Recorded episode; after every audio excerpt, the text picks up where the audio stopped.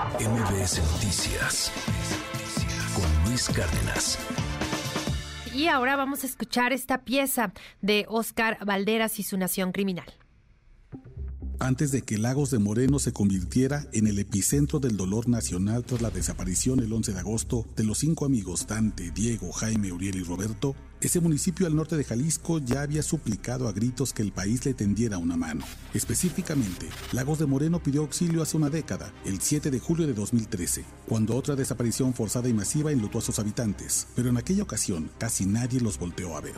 La versión oficial de ese episodio negro conocido como la masacre de Lagos de Moreno comenzó la tarde del 6 de julio, cuando el jefe de plaza del municipio descubrió que alguien había robado su mochila de un auto estacionado. En aquel año, como ahora, el pueblo mágico estaba bajo el dominio del cártel Jalisco Nueva Generación, que después de años de pelea armada lo había arrebatado al cártel de Sinaloa. Ambos cárteles batallaban por cada hectárea de los altos de Jalisco y se culpaban mutuamente por los crímenes de la región. Algo muy valioso estaba dentro de la mochila, pues el criminal instruyó un toque de queda en el municipio para recuperarla e identificar al ladrón. La orden no corrió lo suficientemente rápido como para que Daniel, Ángel, José Rodrigo, Eduardo, Antonio y Cristian, de entre 18 y 38 años, se enteraran de que no debían estar en la calle.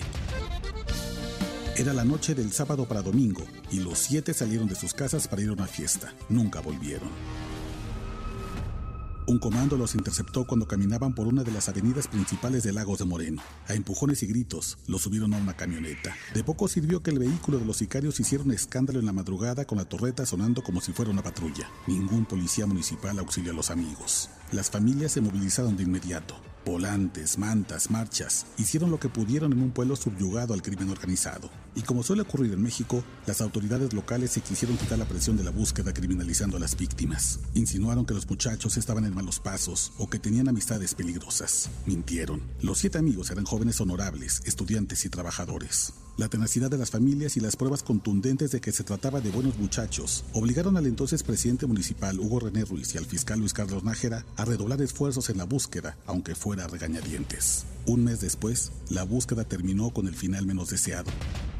Las investigaciones llevaron agentes de la Fiscalía a un camino de tierra a 9 kilómetros del centro de la ciudad. Cerca de la presa La Sauceda estaba una tienda de abarrotes que el cártel ocupaba como casa de tortura y centro de exterminio. Su nombre ofrece un vistazo a la arrogancia del cártel Jalisco Nueva Generación en el municipio. El local se llamaba La Ley del Monte. No hay forma de endulcorar lo que se descubrió en la Ley del Monte. Durante meses, en ese local pintado con los logotipos de una famosa cerveza, el cártel torturó a decenas de jóvenes, tal vez cientos. La evidencia de restos de comida, tambos, cenizas, armas blancas y manchas de sangre sugería que ahí se asesinaban personas, usualmente decapitándolas, para luego desintegrar sus cuerpos en ácido y vertir sus restos en el río a espaldas de la tienda. La investigación concluyó que Daniel, Ángel, José, Rodrigo, Eduardo, Antonio y Cristian ahí fueron asesinados a mansalva. Repito, por violar la orden de un capo que quería recuperar una maldita mochila. A pesar del desenlace, las familias han sabido echar luz entre la oscuridad. Gracias a su amorosa terquedad se han detenido a nueve responsables y faltan 20 más. Lograron también en 2015 una disculpa pública del Estado por sugerir que las víctimas tenían relación con el crimen organizado y aunque ha pasado una década, aún luchan por la reparación del daño. Hoy ya no existe más esa infame tienda de abarrotes. La construcción es un memorial para las víctimas de la masacre de Lagos de Moreno y un recordatorio de que el fantasma de las desapariciones forzadas y masivas sigue rondando el municipio pero ya nadie le llama a esa casa de tortura a la ley del monte. Todos lo conocen por el nombre que le dieron las familias de Ángel, Daniel, José, Rodrigo, Eduardo, Antonio y Cristian, y su esperanza de que un día habrá justicia. Le llaman la ley de la verdad.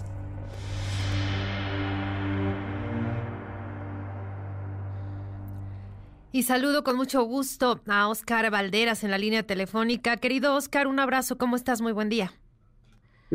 Un buen abrazo, buen día.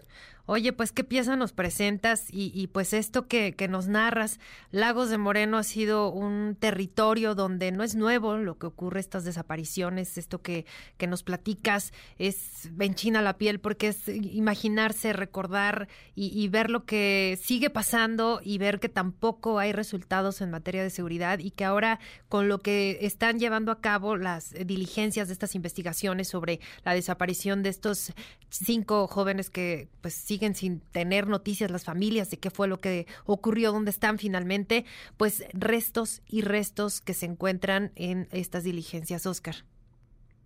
Así es, querida, la verdad es que a mí me estremece pensar que una casa de tortura y una casa de seguridad del cártel Jalisco pueda tener un nombre tan cínico, la ley del monte, es decir, la ley del más fuerte, no la, no la ley del Estado mexicano, no la ley eh, de, de, la justicia, de las instituciones, la ley del monte. Así le pusieron a esta tienda de abarrotes, donde encontraron los restos de estos siete amigos asesinados de una manera terrible, con una tortura inimaginable, hace 10 años. Imagínate, en el verano también de 2013, las familias pidieron auxilio y desde entonces ya advertían que Lagos de Moreno era un municipio dominado por el crimen organizado, específicamente por el cártel Jalisco Nueva Generación. En los años 80, Lagos de Moreno fue un centro de operaciones muy importante de un compadre del Chapo Guzmán, pero el, el, grupo armado jalisciense poco a poco ha ido desplazando al cártel del Pacífico y hoy se ha colocado como el gran verdugo porque en el municipio de al lado, Encarnación de Díaz, ahí está el cártel de Sinaloa. Y han generado una especie de frontera invisible y una serie de reglamentos de tránsito tácito que hay que cumplir y si no se cumple, pues eres asesinado, desaparecido, torturado. La lección de la masacre de Lagos de Moreno y del memorial que hoy ya no se llama la ley del monte, sino la ley de la verdad, es que si no atendemos estos casos de, raíz, en 10 años los vamos a repetir. Y lamentablemente las familias que hoy buscan a sus cinco chicos, sus cinco amigos desaparecidos, hasta ahora desaparecidos, a pesar de lo que pueda sugerir un video terrible que circula por, por redes, hoy legalmente desaparecidos y se les busca con vida, es que de verdad hay que atender desde ahora estos crímenes terribles y prevenirlos, ¿no? Porque tal parece que eh, las familias saben dónde operan, en qué territorios. Tú, tú mismo nos dices, esto tiene pues, muchos años, no es nuevo. Y es increíble que las autoridades sigan sin atenderlo porque pues si lo atendieran, no veríamos que se sigue repitiendo este fenómeno y, esta crisis de desapariciones que pues ya platicábamos con una joven universitaria, eh, pues los, los chavos tienen miedo, tienen miedo de salir, ya no digamos a divertirse, ya muchos lo evitan, ¿no? Ya, ya prefieren ni siquiera salir porque pues tienen miedo.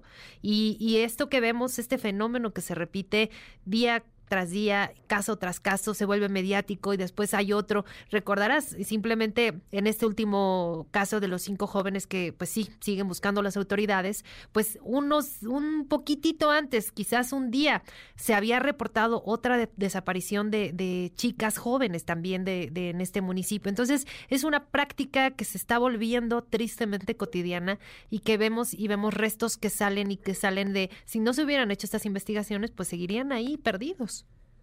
Yo creo que eso es la parte también muy preocupante. Eh, estamos buscando a cinco, pero en la búsqueda de cinco estamos encontrando, van al menos nueve restos de personas. Nueve restos que, como tú bien dices, quién sabe si los hubiéramos encontrado porque las autoridades no tienen la voluntad para hacerlo.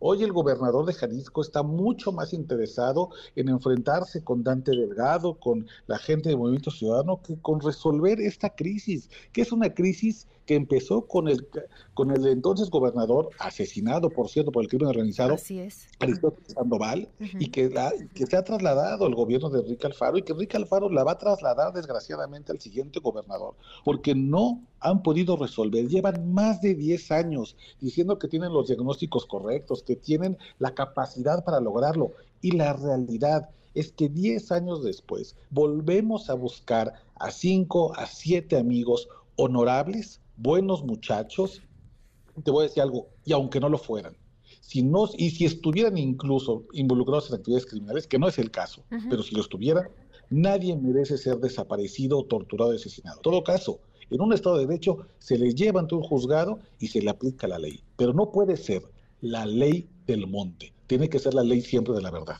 y evitar esta revictimización, porque lo veíamos también con el otro caso del, del, de los jóvenes que fueron secuestrados, los del call center, y, y, la misma práctica, ¿no? El mismo discurso de que pues quién sabe en dónde, en qué estaban metidos, pues quién sabe quién eran sus amigos, en qué andaban es la primera y la más fácil salida que le dan en el discurso las, las autoridades, pues para evitar y evadir esa responsabilidad que tú bien dices, pues no tendría, todas las personas necesitan y merecen y tienen el derecho de ser llevadas ante la justicia en caso de que así sea. Y pues lo primero es encontrarlos. Ojalá en este caso, pues lamentablemente ya llevamos varios días sin tener pues claridad de qué fue lo que pasó con ellos. Eh, ya decíamos de este video, eh, pues que nos da pistas, ¿no? De, del trágico final que pudo haber tenido este caso, pero, pero ¿dónde están? ¿En, en, en qué lugar las familias tienen la, la necesidad de, de llorarles, de, de, estar tranquilos. Ya los papás, los padres de algunos de ellos decían, bueno, pues simplemente regresen, nos lo queremos saber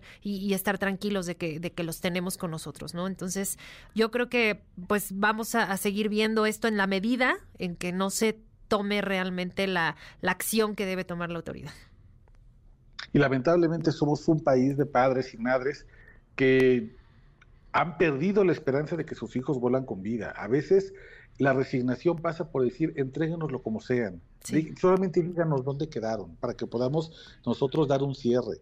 Pero este, esta es la gran, eh, las consecuencias de que llevamos 18 años de guerra contra el narco y se siguen aplicando las mismas estrategias. Se sigue yendo contra las personas, eh, contra supuestos cabecillas, que, cuyo arresto suponen las autoridades que va a resolver el tema de la violencia y al mismo tiempo criminalizando a las víctimas. Sigue siendo el manual de las autoridades para quitarse la presión encima de la, sociedad civil. Yo apelo a que continúe la digna rabia, la indignación, la búsqueda por estos chicos para que en 10 años, querida, no tengamos otra masacre, no, buscar, no volvamos a buscar a 5, a 7, a una persona desaparecida. Así es, así es, querido Oscar. Bueno, pues vamos a seguir atentos a este caso y por supuesto también a tus entregas de Nación Criminal, que en un ratito más la podremos eh, escuchar en MBS Noticias y por supuesto en todas nuestras plataformas. Muchísimas gracias y te mando un abrazo. Muy buen día. Un abrazo, querida Shay. Muy buen día. MBS Noticias Cárdenas.